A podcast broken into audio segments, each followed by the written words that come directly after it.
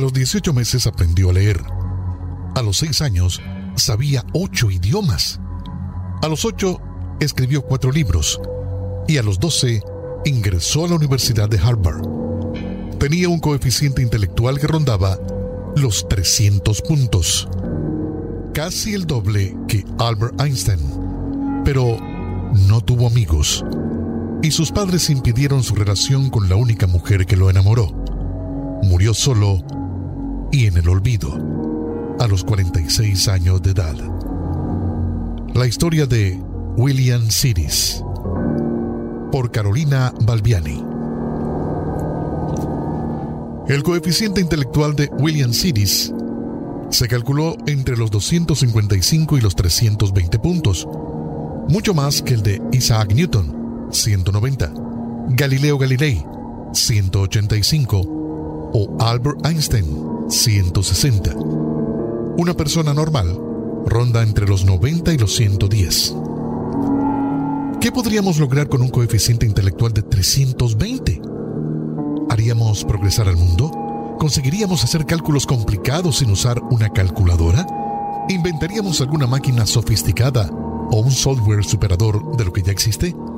¿Seríamos más ingeniosos que la polémica inteligencia artificial? ¿Quién sabe?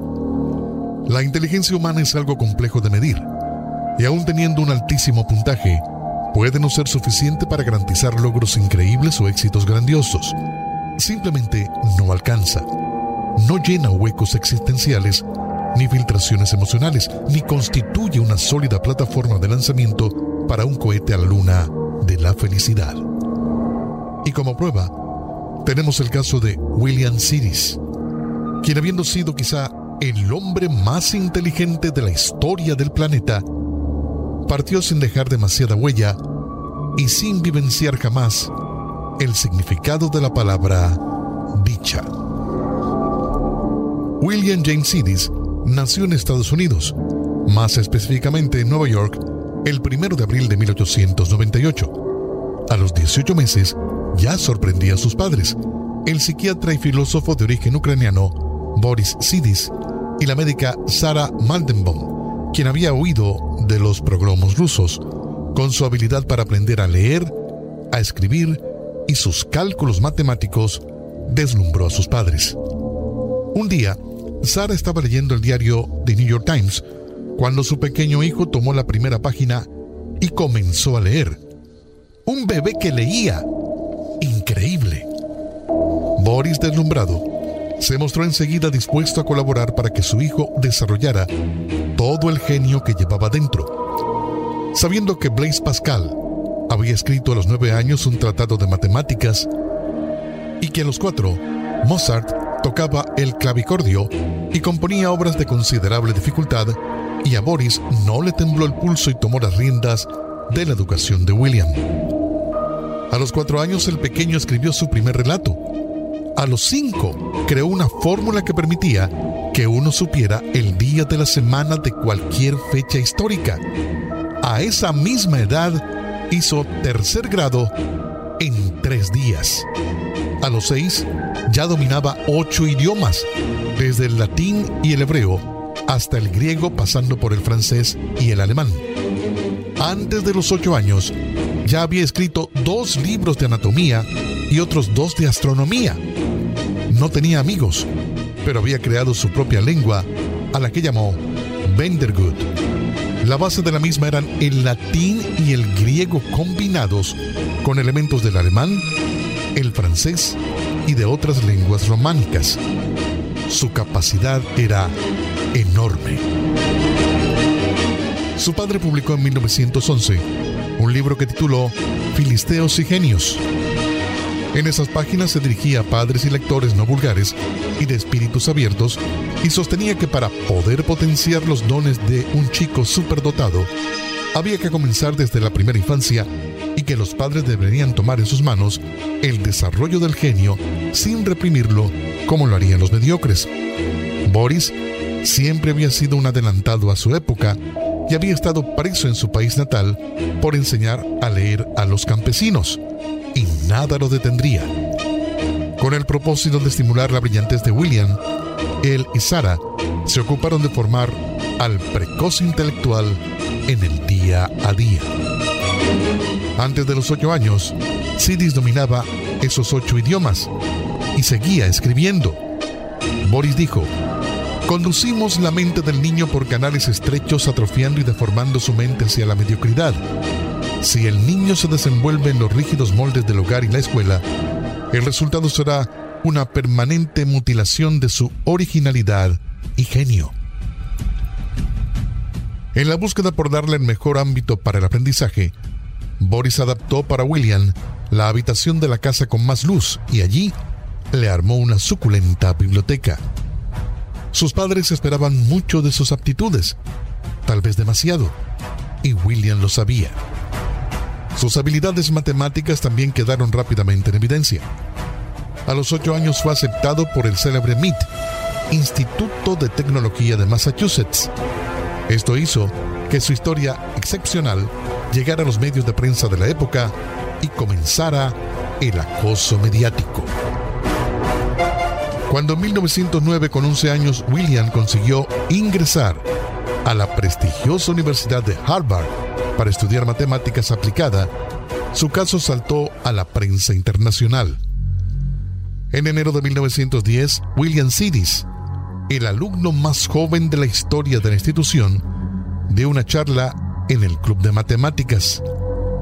Entre los más de 100 oyentes había profesores de renombre y alumnos avanzados.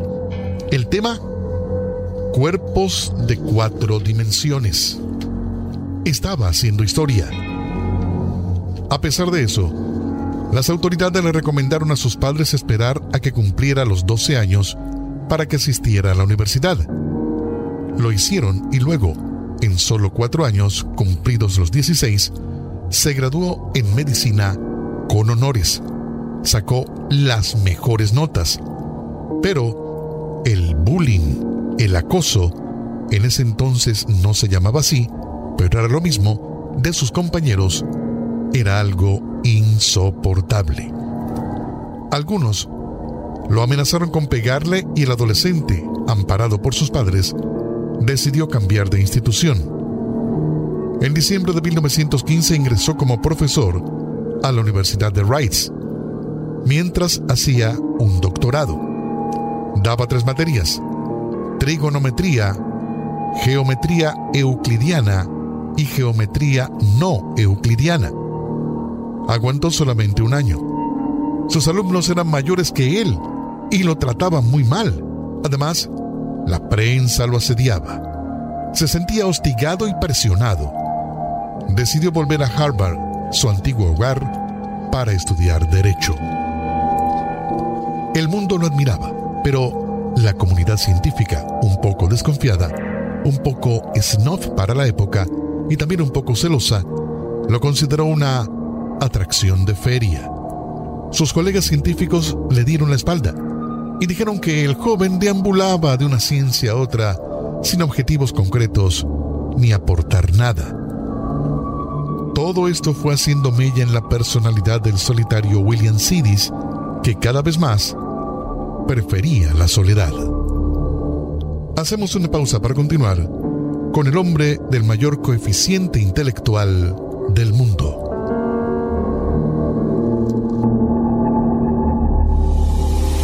No pierdas la oportunidad de disfrutar de nuestros excelentes podcasts en jefepods.com, así como lo escuchas, jefepods.com, donde encontrarás una selección cada vez más grande de programas, algunos de los cuales son presentados por tus personalidades de radio favoritas, desde los contenidos en español difíciles de encontrar hasta programas en inglés. Escucha los episodios más recientes de El lado oscuro, Aguas vivas y más todos los puedes encontrar en jefepods.com. Eso es j e f e pods.com. Y asegúrate de contarle a un amigo, o dos, o tres. Mientras la presión de los medios y de su familia lo tenían a mal traer, él se volcó a las ideas socialistas. El primero de mayo de 1919, con 21 años, encabezó una marcha socialista en Boston para reivindicar el Día del Trabajador Hubo serios disturbios y William, quien enarbolaba una bandera roja, fue uno de los tantos detenidos. Que fuera egresado de Harvard fue el condimento perfecto para las noticias. Dicen que el policía le preguntó por qué no llevaba una bandera norteamericana, a lo que él habría respondido, al infierno con la bandera americana. En el juicio, William negó tajantemente haber dicho aquella frase, pero admitió haber sido un objetor de conciencia durante la Primera Guerra Mundial y además se declaró ateo y comunista. Esto le acarreó más enemigos y bajo la ley de la época terminó sentenciado a pasar 18 meses en prisión amotinamiento y agresión. La médica Sarah Maldenbaum, madre de William Sidis, abandonó su carrera para concentrarse en la educación de su hijo. Gracias a sus poderosos contactos, Boris evitó que su hijo aterrizara en la cárcel. Su madre lo hizo internar en un psiquiátrico que ella misma administraba en New Hampshire durante un año. Sus propios padres lo amenazaron con que si no se corregía, lo mandarían a un asilo para locos. Luego de ese año, lo enviaron a California por 12 meses más, en los que se dedicó a escribir. Con el tiempo, habría cambiado de ideología para inclinarse hacia su propia filosofía libertaria basada en los derechos individuales. Su inteligencia volaba en barrilete y fuertes migrañas lo dejaban con frecuencia postrado. Vivía amargado e intentando despegar de sus exigentes padres. La educación que William había tenido en su casa y la exigencia de sus padres para esculpir el genio comenzó a formar parte de un gran debate nacional. Muchos criticaban la educación que su padre Boris le había dado y decían que las escuelas debían otorgar a los niños el derecho a una educación normal y comparable con las de otros menores. Para otros, la inteligencia era hereditaria y por ello no era necesaria la educación temprana en casa ni sacarlos de su ambiente escolar natural. Pero lo cierto es que más allá de las discusiones, muchas personas dotadas con un coeficiente intelectual superior se encontraron con que las estructuras escolares y universitarias eran demasiado rígidas y no los dejaban avanzar conforme a sus capacidades. Es por eso que algunos expertos sostenían que era beneficioso para las mentes superdotadas pasar de escalón con rapidez para no aburrirse y poder alcanzar al máximo potencial. El coeficiente intelectual de William, según se estableció en su momento, se ubicaba entre los 255 y los 320 puntos. Recordemos que una persona normal ronda entre los 90 y los 110. Si tenemos en cuenta que Einstein tenía 160, recordando que Galileo Galilei 185 o que Isaac Newton 190, es difícil imaginar lo que significan 300 puntos o más. Lamentablemente su inteligencia no le otorgaba a William las habilidades necesarias para tener amigos, formar una pareja y fundar su propia familia. Sociabilizar era una tarea ardua para él, ya que sus capacidades interpersonales eran casi nulas. Quiero vivir una vida perfecta, la única manera de lograrlo es a través del aislamiento, de la soledad. Siempre he odiado las multitudes, sostuvo William. La escritora irlandesa Martha Foley, de quien Sidis estaba enamorado, su padre le prohibió continuar con la relación. Cuando lo encontraron muerto, dos décadas después, Sidis tenía una foto de ella a su lado. Fue durante algunas manifestaciones socialistas que el joven William conoció a la escritora irlandesa Martha Foley. Ella, impactada por este hombre solitario e inteligente, le brindó en poco tiempo lo que en su estricta casa se le había negado, la comprensión de una vida que podía ser distinta y feliz. Se vieron varias veces y William disfrutó de esas semanas con Marta como nunca. Pero cuando le contó a su padre sobre la existencia de ella, Boris le recomendó fervorosamente que no la viera nunca más. Era una distracción a su genialidad. William no se rebeló y cumplió con el mandato paterno, pero también enojado, dejó de visitar a sus padres. No otorgó más entrevistas y no acudió a ninguna nueva manifestación. Simplemente se encerró en su departamento, se enclaustró.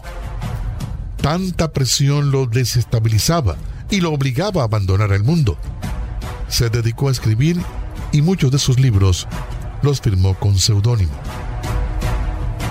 En 1921, William Sidis se instaló en la ciudad de Nueva York en un pequeño departamento donde intentó llevar adelante una vida más o menos normal sin la intervención de sus padres, pero lo cotidiano le resultaba de lo más complejo. Su lucha intramuros contra su inutilidad para lavar la ropa, cocinar o cualquier otra actividad doméstica era intensa. Cuando tuvo que escoger trabajo optó por los más básicos y precarios, cero intelectuales. Trabajó de portero y simple oficinista mientras seguía sumando carreras a su currículum. Tenía claro que no deseaba ningún tipo de fama, ni que la gente se le arrimara. En eso estaba cuando su padre Boris murió en 1923 con 56 años de edad. En 1937, la revista The New Yorker publicó un artículo donde lo ridiculizaba por no haber logrado nada asombroso en su vida. William la demandó, pero el juez desestimó la causa. Apeló y en 1940 otro juez se apiadó de él, pero en el fallo dijo no poder garantizarle inmunidad ante la prensa. William se negó a enrolarse para pelear en la Segunda Guerra Mundial. Comenzó a participar nuevamente de marchas políticas y otra vez fue arrestado. El políglota William llegó a hablar 40 idiomas, entre lenguas y dialectos, con perfección, y estudió siete carreras universitarias que no siempre terminó. Matemático, médico, antropólogo, historiador, lingüista, abogado y psicólogo, además de ser activista por la paz y escritor. Su visión sobre la religión y la política solían ser controversiales. Abogaba por el amor libre y el control estricto de la natalidad. Tanto estudio fue un refugio que no logró aliviar sus angustias. Hay quienes sostienen que William fue en realidad un experimento de laboratorio que capitaneó su familia. Dicen que además de ser extremadamente inteligente, fue entrenado para convertirse en genio. Una de las pruebas es que su madre dejó la práctica de la medicina para poder dedicarse a moldear su mente junto a Boris. William fue puesto bajo sus lupas y monitoreado permanentemente. Sidis murió a los 46 años, solo, en su departamento de Nueva York, por una embolia cerebral, la misma causa de muerte que Boris, su padre. Su propia hermana Elena Sidis, 10 años menor que él, fue quien reveló que su coeficiente intelectual, el más alto jamás obtenido, lo había tenido su hermano. Algunos autores como Amy Wallace creen que su coeficiente fue exagerado por la familia. Sarah afirmó en 1959 en su libro La historia de los Sidis que William podía aprender un idioma en un solo día. Para algunos, otra posible exageración. Su caso alimentó la creencia de que los niños prodigios suelen fracasar como adultos y se convierten en personas mediocres. Según esta hipótesis, la educación anticipada y acelerada sería muy perjudicial para ellos, pero en el año 1977, la psicóloga Kathleen Montour bautizó esa teoría como la falacia de Sidis y dijo que William no era la regla, sino la excepción a la regla. Para ella, la educación temprana no era para nada desventajosa para el desarrollo del talento. El investigador Stephen Bates aseveró en el año 2011 que la prensa de su época maltrató a William Sidis. Bates puso el acento en la particular visión del éxito de la sociedad en la que vivía el genio, que se basaba en la productividad y la ambición. Bates sostiene que William era una persona inconformista, que desafió todos los cánones de la sociedad norteamericana de entonces. Si observamos esa particularidad, ya nadie hablaría despectivamente de fracaso. William Sidis murió a los 46 años, joven para los parámetros actuales. Esto ocurrió el 17 de julio de 1944. Su casera lo encontró inconsciente en el piso de su departamento. Se presume que llevaba siete días en ese estado y no se recuperó. Al lado de su cuerpo había una foto de Martha Foley, quien ya para entonces ya hacía casi dos décadas que se había casado y tenido un hijo. Una embolia cerebral fue lo que terminó por apagar esa máquina maravillosa de sinapsis dentro de su cráneo, tallada con lenguas, cálculos, tristezas y desconciertos. En esos 1.300 gramos que pesa en promedio un cerebro humano, con sus 100 mil millones de neuronas, parece haber quedado encerrado el misterio de la vida de William Sidis. Una masa gris impregnada de un brillo cegador que no pudo experimentar eso que los seres corrientes denominamos felicidad. Porque la inteligencia, si no se instala también en el corazón, poco puede hacer por conseguirla. La vida e historia del hombre del mayor coeficiente intelectual de la historia.